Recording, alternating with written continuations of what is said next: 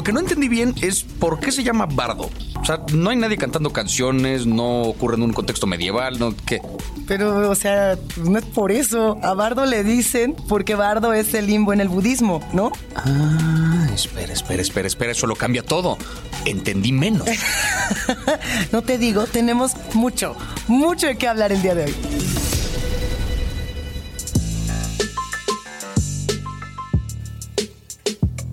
Bienvenidas, bienvenidos. Nosotros somos Javier y Luisa y hoy vamos a hablar de uno de los estrenos más comentados de nuestra plataforma Javi. Y lo curioso es que no se trata de una franquicia ultra popular o la cuarta y muy esperada temporada de alguno de nuestros programas favoritos. No, estamos hablando de la nueva película del director Alejandro González Iñárritu. Es difícil ser indiferente a una obra de estas características, una obra tan personal y sobre todo siendo nosotros mexicanos. O sea que vamos a hablar mucho de Bardo, de este nuevo relato relato surrealista, de este relato lleno de detalles que parece una, una autobiografía psicodélica. es una buena forma de ponerlo, una autobiografía psicodélica.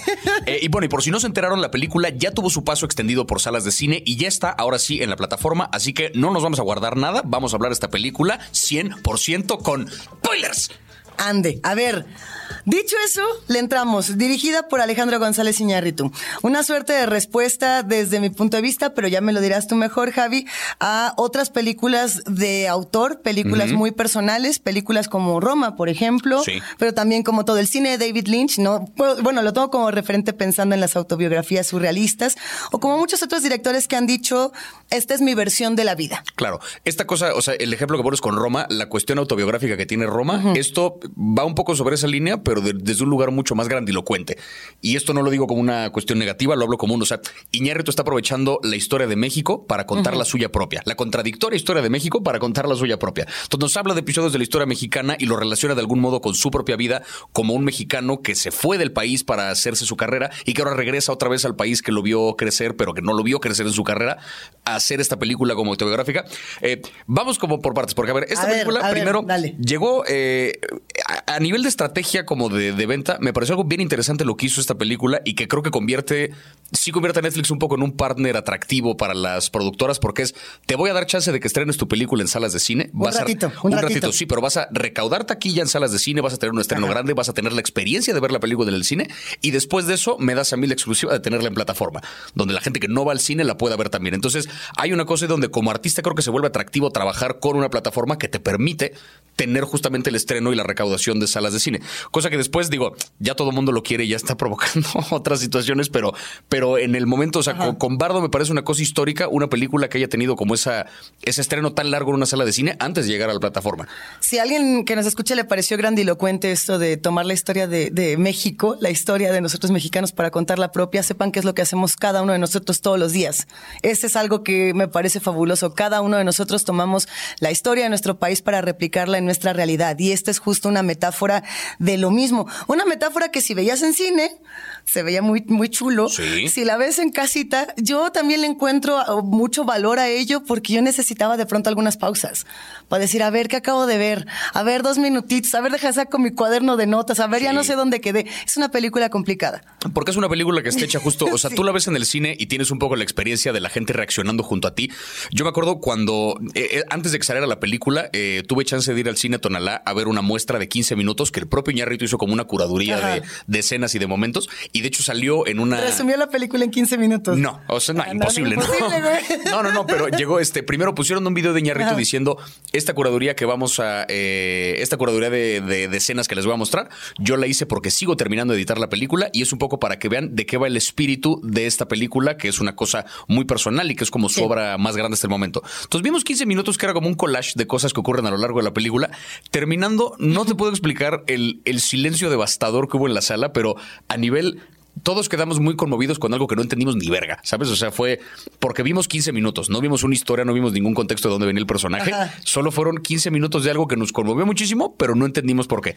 y fue un silencio aplastante y eso fue muy bonito verlo en cine. ¿Cómo explicarías, Javi, ahora antes de que pasemos justo a cómo le hizo Iñárritu para contar esta historia, cómo explicaríamos en, en, dos frases algo que dura tres horas? ¿Cómo explicarle a la gente de qué se trata Bardo? Está, está complicadísimo. La historia de un director que es, que es Iñárritu, pero... Sí, eh, pues es básicamente, entonces digo, a nivel más superficial, pues es la historia de un periodista slash cineasta que se fue de México desde muy joven a hacerse su carrera en Estados Unidos y que regresa brevemente a México antes de volver otra vez a Estados Unidos para recibir un premio muy prestigioso de periodismo. Y en ese regreso a México, pues se encuentra con toda clase de cosas del pasado que un poco lo, lo ponen él a cuestionar justamente su identidad como mexicano. A ver si eso funciona como resumen, no sé si eso me... Y, y además yo, yo siento que esta parte de cuando nos cuestionamos qué es lo que nos hace mexicanos, cada una y cada uno de nosotros lo va a tener que vivir de una manera bien crítica y bien intensa. Y por eso esta película a todos nos pega de una manera diferente y a todos nos ataca de una manera diferente. Cuando decimos que es un relato surrealista, es porque si viéramos un, un cuadro de Frida Kahlo, yo pongo a Frida Kahlo, por ejemplo, porque hay muchas escenas que parece que fueron extraídas totalmente de, de este tipo de, de pintura ¿no? Los cordones umbilicales que se arrastran por todos los pasillos del hospital, el, el pequeño, digamos, eh, bebeciño, fetiño, cociña que no podemos relatar demasiado, pero que está justamente presente. Es mucho de los cuadros de, de Frida Kahlo y de otros autores mexicanos Sí. surrealistas. Ahí, por ejemplo, eh, tengo aquí como una casi cita textual de, de Iñárritu, que es la idea de esta película surgió cuando el director se dio cuenta que le queda mucho menos camino por Eso. recorrer que el que ya recorrió. Y que mirando hacia atrás, justo no dice, no reconoció, no reconoció recuerdos ni verdades, sino una mezcla entre imaginación, emoción y realidad que intentó plasmar. O sea, cuando dijo ya voy más para allá que para acá. Cuando dijo ya voy más para allá que para acá y lo que reconozco de mi pasado no son verdades ni certezas, reconozco una bola de cosas que a nivel emotivo fluctúan, ¿no? Que se mueven diferente. Entonces, por eso es lindo que de pronto vemos escenas de la propia historia de México, como el episodio de los niños héroes, Ajá. pero relatado con un cuadro plástico frenético donde los gringos son actores mexicanos morenos con pelucas amarillas, este, este encuentro que tiene con Cortés encima de una pirámide de Así cadáveres, que, o sea, son estas cosas que no es que la historia de México haya ocurrido así, pero de pronto a eso sabe. Ahí, Y es ahí una cosa como de realismo mágico donde voy a plasmar el cómo se siente, no tanto el cómo fue. Tú, tú todo lo sabes, Javi. A ver, tira, Ah, tírame paro aquí. Hay una película de Todd Solondz. ¿Cómo se llama esta película? Espérense. mal. No, espérate, te- es un película. No, no, no, no, no. Entonces está esta morra que toma clases de cine y está contando la historia. Voy a llegar a un punto, ¿eh? No crean que estoy aquí dando vueltas a lo loco. Ella está contando la historia de un abuso que vivió y entonces el abuso que vivió es por parte del maestro de cine, del maestro de guion de cine. Mm. Y el maestro de guion de cine le dice, todo lo que tú escribes automáticamente se vuelve ficción. Y no hay ninguna manera de que tú me puedas decir que esto que escribiste es verdad. Y entonces todos se quedan en el salón así de... Y la cosa es que todo lo que escribimos y todo lo que pensamos que está ocurriendo en nuestra vida ya se volvió ficción en el momento en el que comenta- eh, comenzamos a relatarlo. Claro. Y creo que esa es una de las premisas de Bardo, una premisa que toma Iñárritu de decir, nada es cierto, todo es cierto. Eh, todo es mi vida, nada es mi vida porque todo esto es una ficción. Y entonces lo Claro. que podemos ver puede ser un sueño, como puede ser que no. Hay una secuencia hermosa. No hemos dicho que Daniel Jiménez Cacho sea el Ahorita actor vamos más a llegar a echarle todas las flores sabidas y por haber, porque. Porque te voy a decir una cosa y a lo mejor estoy hablando Ay, muy pronto. ay. Esto es, estamos en diciembre hablando de esto. Yo sé que faltan un par de meses, pero huele, huele a Oscar. Por lo menos a nominación. a Huele, ver. huele a una nominación al Oscar para Daniel Jiménez Cacho. No puedo ser imparcial, no puedo ser imparcial cuando yo sé se que trata no, de es tu Daniel compa, Jiménez pero- Cacho. pero es un gran actor, es un gran actor. Está cañón. Esta secuencia, ¿no? Va él persiguiendo a, a su mujer por un departamento que no sabemos si es un departamento que existe o no, si es un sueño, si es un fantasma, si es que.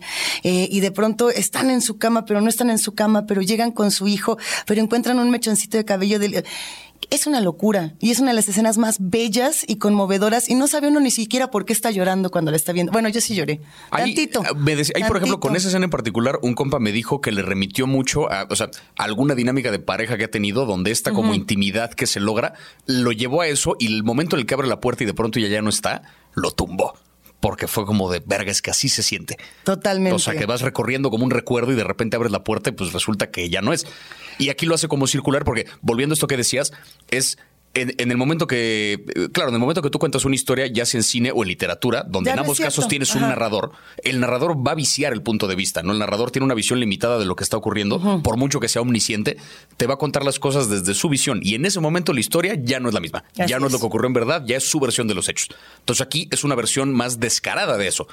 Donde vamos a jugar con la ficción ya de llenos y de por sí, si nada va a ser verdad, pues mejor démosle una forma sabrosa, ¿no? Me encanta cuando nos ponemos bien intensotes, aquí en nada que ver. Así cuando empezamos ya bien linchianos, así, y entonces la lámpara roja significaba que la lámpara roja aquí no aparece porque no estamos en los terrenos de Lynch, pero sí aparecen muchos destellos de una trama o más bien de una subtrama dentro de la, dentro de la propia vida de Iñárritu, que me parece importantísimo. Y son los destellos del hijo que no se tuvo, el hijo que no concluye la historia del hijo que ha perdido esta familia, que se refleja en mechoncitos de pelo, en pequeños niños que se diluyen en las olas del mar, en secretos, en todo lo que no se dice. ¿Qué onda con esa trama? Cámara con esa trama. Es que sí, y que además de nuevo es un pedacito de.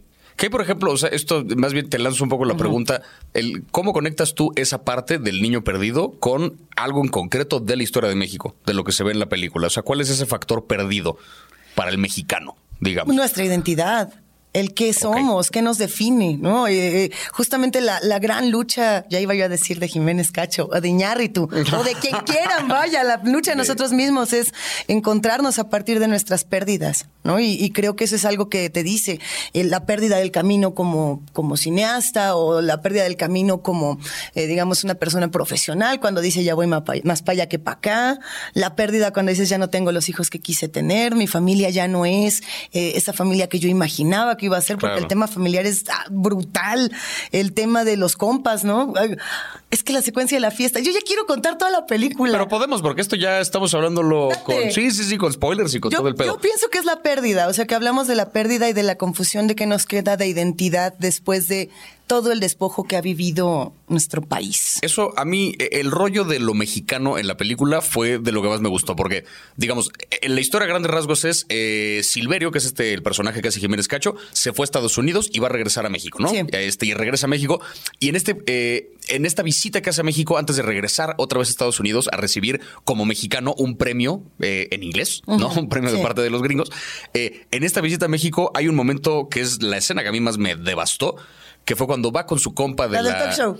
La del talk show. Bueno, pero no es un talk show, ¿qué es? Es un programa de entrevistas, de noticias, de... O sea, el compa de Silverio es un güey que tiene el programa de noticias más grande de México y él sí se quedó en México. O sea, él se jacta mucho de yo no me fui a ningún lado a buscar como mi propia fortuna, yo me quedé en México a trabajar desde adentro del sistema y a tratar de jugar desde acá y le reclama mucho al personaje de Jiménez Cacho, le reclama mucho a Silverio, el es que tú te fuiste, tú eres un vendido. Y hay una, hay, hay una como secuela de ese momento porque todo esto lo imagina eh, Silverio. Resulta que no fue a la entrevista, resulta que le dio miedo, no fue a la entrevista y se fue mejor este con su, con su familia. Pero más adelante se lo topa en una fiesta y en la fiesta el güey le echa en cara todo lo que le pudo haber echado en cara en la entrevista y le dice todo esto de ¿qué tanto eres tú un artista? tú no eres un artista, tú nada más eres un peón del capitalismo gringo porque vas y les haces películas a ellos y, o sea, palabras más, palabras menos y ganas para ellos y haces cosas para ellos. Es un poco, es Iñárritu eh, adelantándose a la crítica, sí, pero al mismo tiempo hablando de todos los vicios como artista que sabe que le pueden echar en cara y que el hecho de que sea consciente de ellos a mí me parece muy brillante que lo hagan una película biográfica, porque está reconociendo esa parte que, volviendo a lo de la identidad mexicana, es es este pedo de que se lo dicen también al personaje. Cuando alguien te habla bien de México, cuando alguien te habla mal de México, te vuelves el güey más patriota, pero cuando te hablan bien de México, eres el primero en señalar todo lo que está mal con el país. Hay un, hay un momento muy narcisista en esta secuencia, que no es narcisismo de Iñárritu, ni de Jiménez Cacho, ni de la historia. Yo creo que es un narcisismo que todos compartimos, que es cuando le está diciendo, no, pero es que tú, víctima del capitalismo, pinche gringo, no sé qué, y pues, ya no te quiero escuchar y ya. Y lo calla, y silencio. Y el otro sigue intentando gritar y se da cuenta que no sale voz, que no hay eco en sus palabras y por más que grite y patalea, el otro le dice, no, yo te dije que no te quería escuchar y no se escucha absolutamente nada. Creo que en el primer, la primera vez que vi Bardo, yo dije, ¿qué significa esto? O sea, ¿está callando a la crítica él solo antes de que le vayan a decir?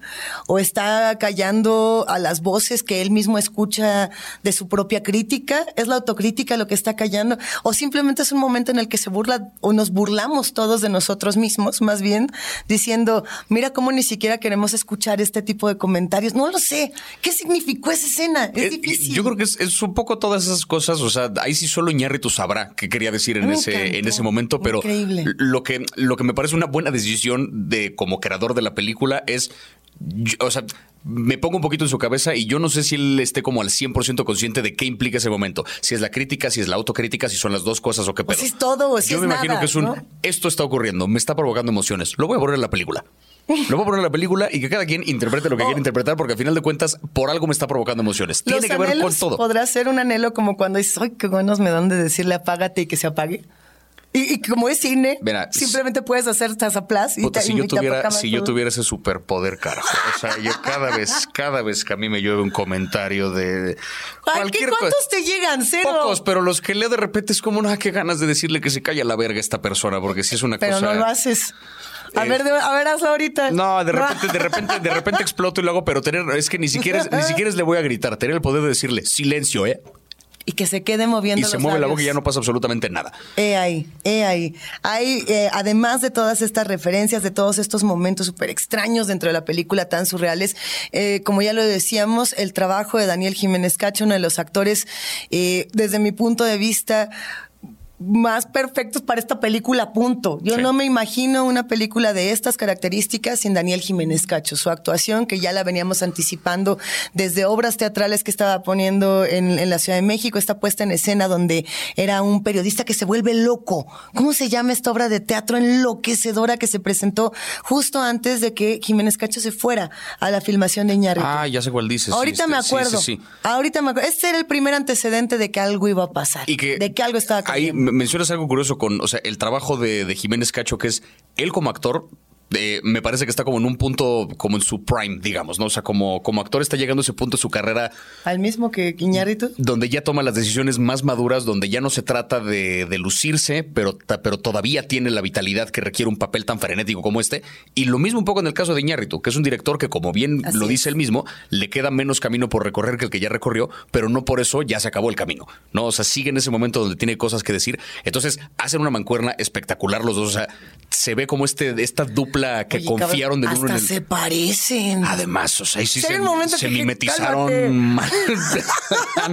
Como que se quedaban a hacer pijamadas, ¿no? Y platicaban de sus vidas y se ponían espejos para cotorrear. ¿Cómo le hacían para imitar Sí. las expresiones o jugar ambos? O sea, se han puesto pedos juntos. No hay manera de que no. Esto duda. tengo 100% la certeza de que eso ha ocurrido. Se han visto ebrios. Eso es- lo sé. Porque no hay manera de que conozcas a una persona tan a No profundidad si no, es, si no es por esa. Es que en general, o sea, las, las duplas, digamos, que hace la película, eh, se, sí se percibe esa como química que, que traen. Un poco lo mismo en el caso de Jiménez Cacho con Griselda Siciliani, Sí. ¿no? Que es el personaje justamente de esta mujer que aparece y desaparece un poco de, de su vida, que si bien no es la protagonista de la historia, no es el punto de partida, trae una química indiscutible. Yo creo que es por eso que la escena que mencionabas hace rato del departamento duele tanto. Porque ese momentito donde se corretean, dices, es que sí es cierto. O sea, aquí se metieron a la casa de alguien a grabar ese pedo, no es. Ahí no están actuando. Ahí, Iñárritu, creo esto. eh, y, y esto un poco lo hablé como en el primer video que le hice así de reseña a esta, a esta Ajá. película, que es está en una posición única para hablar de un tipo muy específico de migración, ¿no? Que es la migración que él vivió, que es él no se fue a Estados Unidos por necesidad, él se fue por deseo y para triunfar y para cumplir una, Sí. una, una meta de, de su carrera de, de cineasta, ¿no? Que es perfectamente válido. Y en la película él hace consciente esa parte, que es, si bien sí soy un latino en Estados Unidos y también soy una especie de, de cuasi extranjero cuando regreso a México, pero porque yo me lo busqué. ¿Cuál es la diferencia entre eso y la gente que se va de su hogar por una necesidad? Por eso aparecen en la película también. O sea, yo no creo que caiga en un asunto de, de miren cómo me preocupo por la gente y de manera muy superficial No, pongo estas tomas de. no, no, no. tiene que ver con eso, tiene que ver con que él, claro que está consciente de la realidad de la gente que migra de México a Estados Unidos por necesidad, porque pues le ha de tocar verlo de cerca, viviendo él en Estados Unidos, tiene que atenderlo porque precisamente él está en una posición diferente. Entonces, y me gusta que habla de ese tipo muy puntual de, de migración. Tú, eh, a, a nivel, ahora sí que justo como, como artista que se fue, ¿tú cómo crees que se ha percibido Iñárritu en México? Ay, es una pregunta muy difícil. O sea, de, entrada, ahora que estabas mencionando este tema de, de la migración y el desplazamiento forzado, ya desde ahí está, creo que él mismo poniéndose en esa situación muy difícil de decir, ahora sí que yo me fui porque quise, pero regresé muchos años después y no tengo ni la menor idea de cómo soy visto.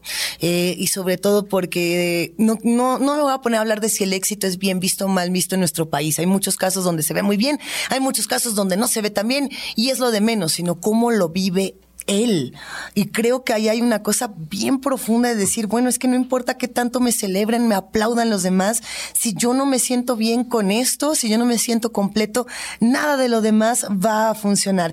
Eh, y ahí es donde entra esta palabra, ¿no? El bardo, el término budista de lo que está entre la vida y lo que está entre la muerte. Se suponía, si no me equivoco, dentro de los budistas había, eh, se daban muchos segundos antes de morir. Creo que esta era, si no me equivoco, eran 45 segundos de tiempo entre que tú estás en el plano de la vida y en el plano de la muerte.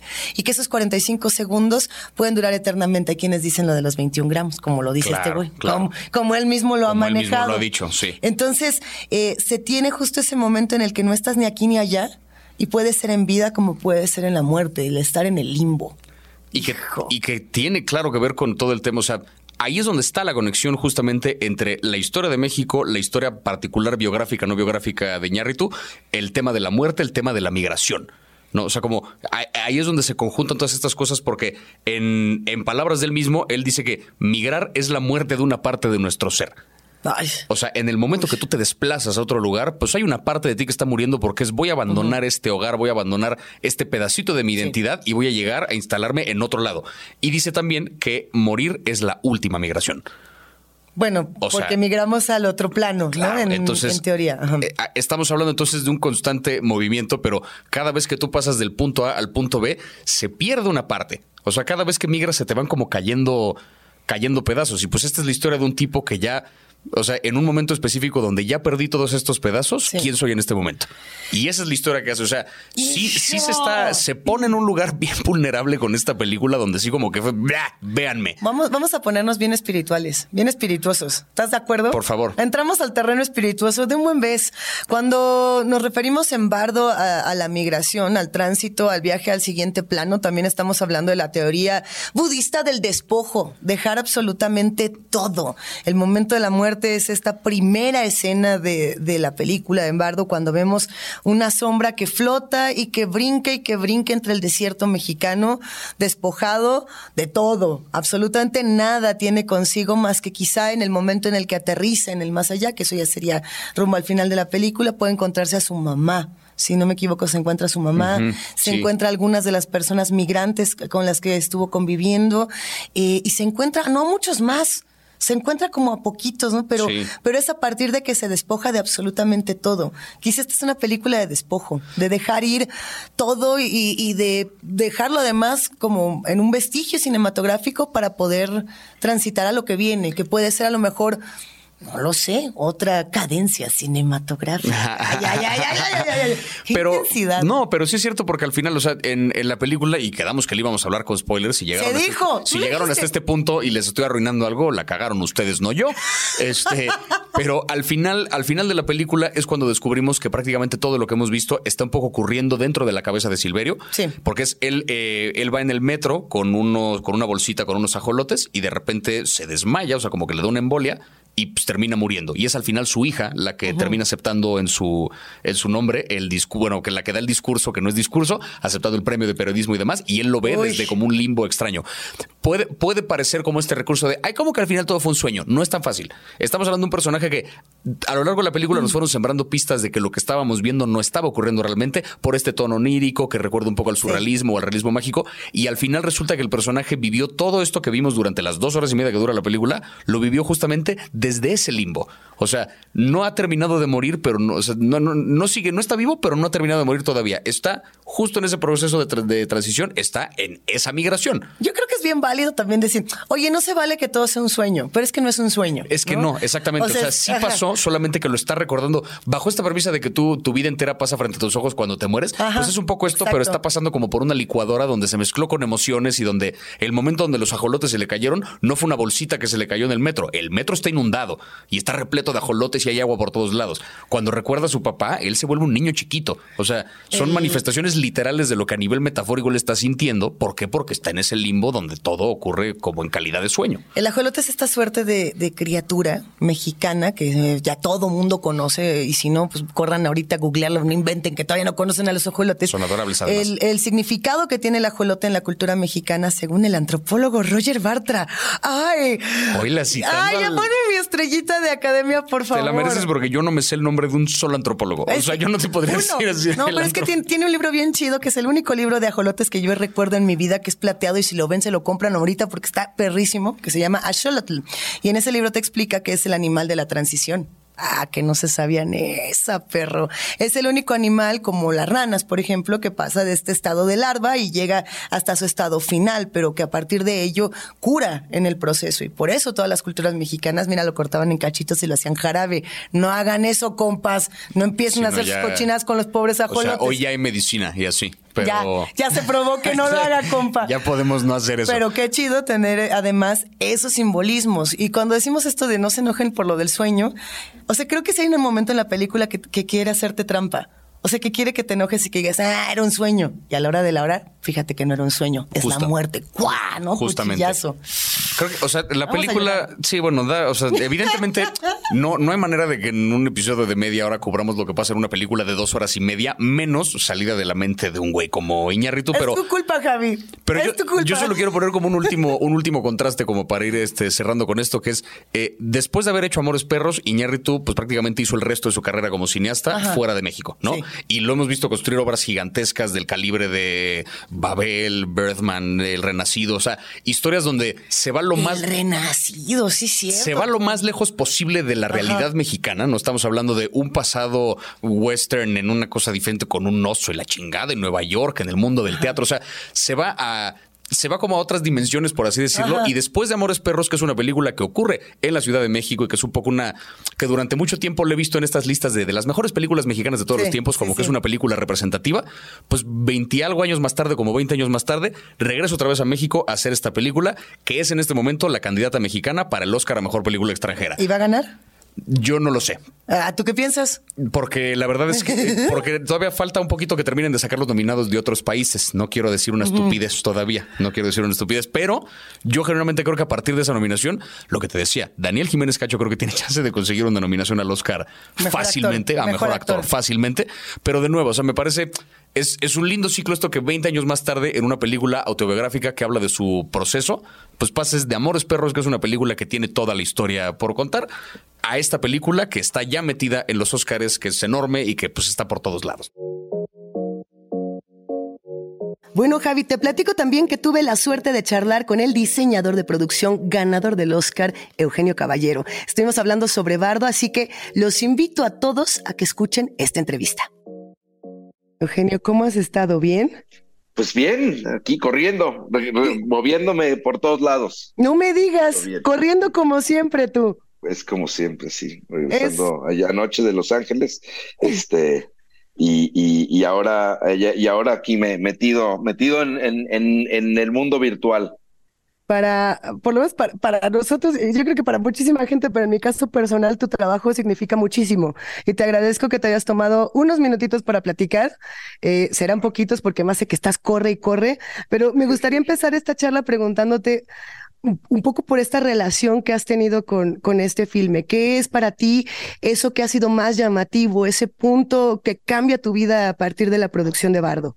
A ver, eh, eh, la película, la película creo que me ha dejado muchas cosas en distintos planos, ¿no? Eh, voy a empezar por la más obvia, que es el, el, colaborar con gente como la que estuvo involucrada en este proyecto. Trabajar con Alejandro y, de alguna manera em, este salto al vacío sin red que es Bardo, eh, eh, para, para él em, eh, y para nosotros también fue, ha sido un, un, enorme privilegio trabajar con, con Daniel, verlo, verlo transitar, verlo estar en todos estos sets, en todos estos momentos y, y además verlo en, en, la pantalla tanto como lo estoy viendo ahora y cada vez eh, eh, enamorarse más de, de, Silverio, por lo menos a mí me pasa, ¿no? Este, em, trabajar con, con Darius Conji, el, el, director de fotografía, que es uno de mis héroes cinematográficos y que, y que, y que se convirtió ahora más, eh, además de eso, como en una especie de, de hermano mayor. Eh, eh, y guía, ¿no? Ver cómo a sus ya casi 70 años eh, sigue teniendo esa, esa luminosidad en los ojos cuando encuentra una idea eh, como de niño de siete, ¿no? Este, eh, es muy conmovedor. Con Ana, Ana Terrazas, la vestuarista, que es mi, mi, mi, mi, compañera de trabajo de hace muchos años, y todo el demás equipo con el que con el que estuvimos, ¿no? Tanto del casting, pero también de, del crew del crew mexicano. Para mí eso es, eso es lo, digamos una de las cosas fundamentales. Y a nivel a nivel eh, em, em, digamos en otro plano, para mí una de las cosas más interesantes es el el, el redescubrimiento de esta ciudad a través de, de, esta de esta óptica de Silverio eh, que nos permitió jugar con una ciudad, em, por supuesto, con un perfume de realidad, pero que es básicamente una ciudad creada, ¿no? Es decir, como en el cine siempre, siempre uno acaba interpretando las cosas, es decir, la, la realidad se edita y entonces tú formas una, una realidad eh, con, con esto que decides eh, que decides dejar en la película y tiene su lógica propia, pero en este caso había también la posibilidad de jugar con, con, con elementos, eh, por ejemplo, esta, esta idea de, de, mm, de, que en las calles tanto los coches como los vestuarios, como, como los props, eran, eran de cinco, de cinco eh, décadas atrás, de alguna manera, todos los que formaron o conformaron la memoria e, esa es una de las cosas más, más interesantes, poder reinterpretar esta ciudad eh, con una óptica siempre distinta. E, esta película para muchos ha tenido esta reminiscencia, sobre todo en términos de producción, muy del, del realismo mágico que caracteriza a toda Latinoamérica, ¿no? En algún momento platicando con, con todas las personas que la han visto, me decían, es que pareciera que, que Baz Luhrmann y Gabriel García Márquez echaron un pericazo juntos, lo agitaron y se les ocurrió esta locura. A mí me gustaría preguntarte, ¿cómo es esa experiencia de crear todos estos escenarios y situaciones, me parece, imposibles dentro de la propia estética, o, o por lo menos absolutamente inusuales? Y de todo ello, ¿qué fue lo más desafiante para ti?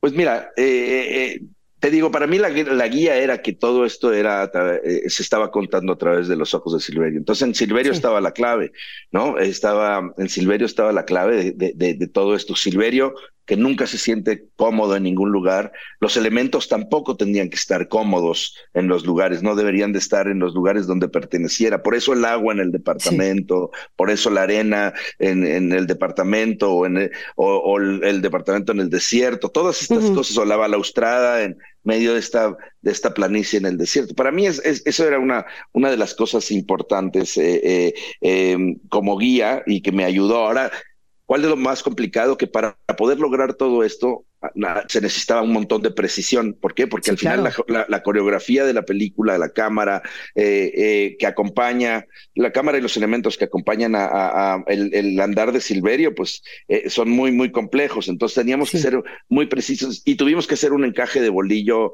interesante entre, entre las cosas que hacíamos. en locación, las cosas que construimos, las cosas que, que, tuvimos que crear en, en, efectos visuales, pero pero básicamente lo que fuimos fue ganando eh, eh, este, esta imagen o este reflejo de esta memoria colectiva, eh, en este caso visual, de lo que, de lo que es este, esta ciudad y, también el país en cierto sentido, ¿no? pero lo que es el mundo de Silverio la historia desde la vista de Silverio, desde el punto de vista de la ciudad como este ser vivo, también de la propia historia del país. Me gustaría saber en dónde está tu propia historia en todo ello, cómo mm. entra tu anecdotario personal, cómo entra también toda tu experiencia como diseñador de producción. Pues mira, el, el, yo sigo la visión de un director, ¿no? Al final, eh, pero, pero, pero ese director lo que espera de mí es que es que le aporte cosas inesperadas, ¿no? este, y, y, y, esas cosas inesperadas son las,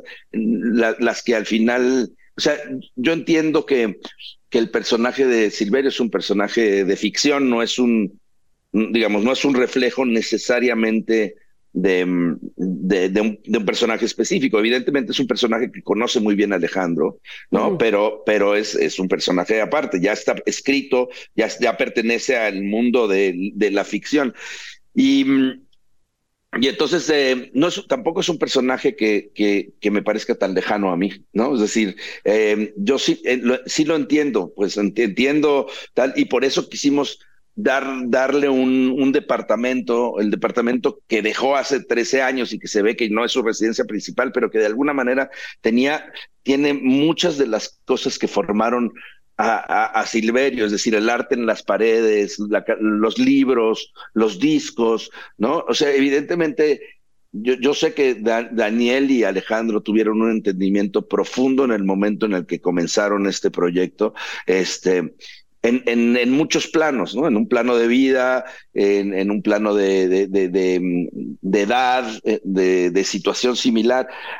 Yo yo también lo tuve a, tra a través de, de, de, del personaje, este, y, y, y entendía qué, qué, necesitaban estos claro. personajes, o por lo menos eh, creí entenderlo y, y, quise ponerlo ahí, ¿no? Oye, a ver, eh, hay muchas escenas, hay muchos momentos, hay muchas postales que se nos mm. quedan y que además intentamos como buscar eh, las influencias, lo, los recovecos, todos los secretos. Pues es una película que que deja muchas huellas, que deja, nos deja secuela, para bien y para mal. Eh, ¿Cuál fue esa escena, esa postal que tú dices, esta fue mi consentida, esto fue lo que más me gustó hacer? Pues hay varias por varias razones. O sea, él, por ejemplo, el, el, el tabló del Zócalo, ¿no? Cuando, cuando sí. Silverio sube, sube los cuerpos. O sea, me gusta mucho la solemnidad que tiene al principio y después que toda se rompe inmediatamente en la misma escena. Y, pero, pero construir ese tabló fue, fue muy, fue muy muy potente, fue muy fuerte. Estar ahí en este estudio, bueno, en esta bodega donde lo hicimos, este, con esta, eh, digamos, esta, eh, eh, estas planchas del zócalo que construimos, estas baldosas de la plancha del zócalo que, que construimos, y esta, y, ir poniendo estos cuerpos eh, vestidos con ropa de época, desnudos, con props de batalla y tal, poner la sangre, la tierra y tal, era casi como, como, como llenar un lienzo, ¿no? Era una cuestión casi escultórica que, que me gustó mucho. Y yo me divertí particularmente, tengo que decirlo, con eh, también el, transitar de Silverio en los sets de televisión, ¿no? Eh, ahí sí me, me, me pareció que, que, que, que había que había muchos elementos muy, muy, muy divertidos y, y muy cabrones también, pero no ese, groserías. Ah, se puede, di las que quieras. Okay. A ver, esa para mí es mi secuencia favorita. Todo, todo ese tránsito en, entre los sets a mí me, me resultó eh, exorbitante. Era justamente eso que estábamos diciendo hace rato, el Baz Luhrmann con Gabriel García Márquez echándose un pericazo en los estudios de Televisa, en los estudios Churubusco. Es una locura. Se aprende mucho eh, en, en este tipo de, de o sea, como, como espectador aprendemos mucho. Y me imagino que ustedes de toda esta experiencia aprendieron mucho más. Nos, nos platicabas, ¿no? Cómo es trabajar con Daniel, cómo es trabajar con Alejandro. Y a partir de ello, ¿Ahora qué te gustaría hacer? ¿Ahora con qué director o con, o con qué tipo de historia no, pues, te gustaría trabajar? Porque siento que esta historia es tan ambiciosa que es difícil decir, ¿ahora de aquí a dónde? No, pues con muchísimos, ¿no? Sin parar. Yo creo que justamente eh, o sea, maravilloso lo que hemos hecho, pero mucho mejor lo que viene, siempre, ¿no? Por, por el hecho claro. de que viene, ¿no? Y, y lo que es interesante es que evidentemente uno va acumulando experiencia y uno va acumulando, eh, digamos, técnica y todas estas cosas, pero al final uno siempre se, cuando se enfrenta a una idea, a un proyecto, está desnudo, ¿no? De, nada te sirve todo lo de atrás o, o, los reconocimientos o lo que sea. Cuando te enfrentas a una idea y le pones el alma y el corazón, pues estás ab absolutamente encuerado ahí, este, eh, eh, pasando frío, este, y, eh, porque no, no, porque de verdad, de, de, no hay, no hay manera de evitarlo, ¿no? No hay manera de evitar que, exponerse, ¿no? Creo que justamente el exponerse es parte esencial de, de, del resultado, ¿no? La, la, desnudez como tal y esta, y esta desnudez creativa, esta desnudez artística también es algo muy universal. Y, y, creo que eso es un contraste bien interesante con la propia naturaleza de Bardo, ¿no? E, estábamos diciendo una película que retrata la historia de un país, que retrata la historia de una persona muy particular, muy íntima, eh, y que sin embargo tiene ese contraste. ¿Tú sientes que sería una historia, o, o sea, dentro de todo y sobre todo a partir de tu trabajo, que se vuelve más universal o que es exclusiva para los que estamos en no. México y que conocemos esta historia?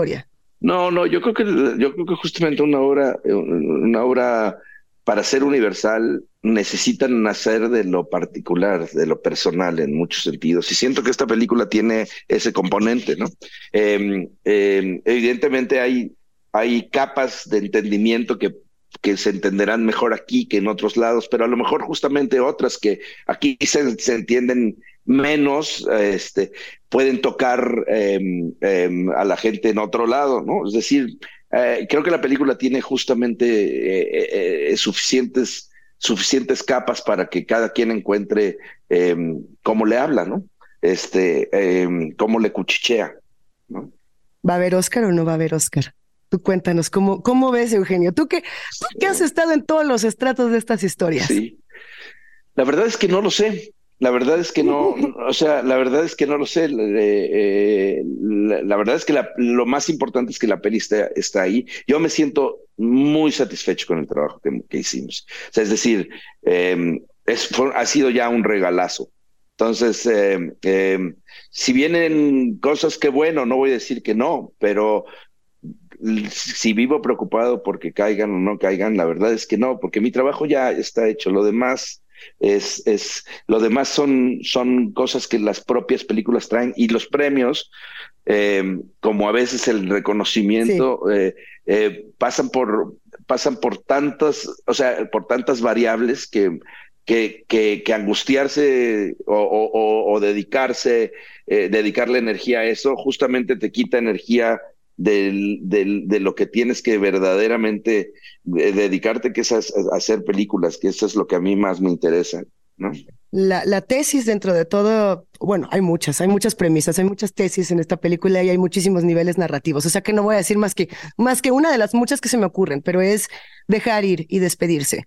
Eh, tú como, eh, no, no quiero decir que te vas a despedir de este proyecto, pero lo dices tal cual, mi trabajo aquí está hecho, ¿no? Entonces, eh, ¿Qué, palabras le dejarías en esta suerte de cartita de despedida o cartita de amor a Bardo o cartita de estoy enojado contigo o, lo que sea que te deja después de toda esta marejada de emociones? ¿Qué, ¿Qué, le dirías a todo este proyecto como tal? Uy, no, pues es que, es que así empezamos la entrevista. Para mí es agradecimiento, digamos. Agradecimiento a ver a, a, todo lo que, lo que hubo y, también, eh, y el aprendizaje más grande también por cómo rodamos o cuándo rodamos este proyecto, que fue en una época de pandemia, con unas restricciones súper, súper fuertes, este, en donde mm, no había certezas de nada, es que siento que aprendimos todos a ser un poco más maleables, ¿no?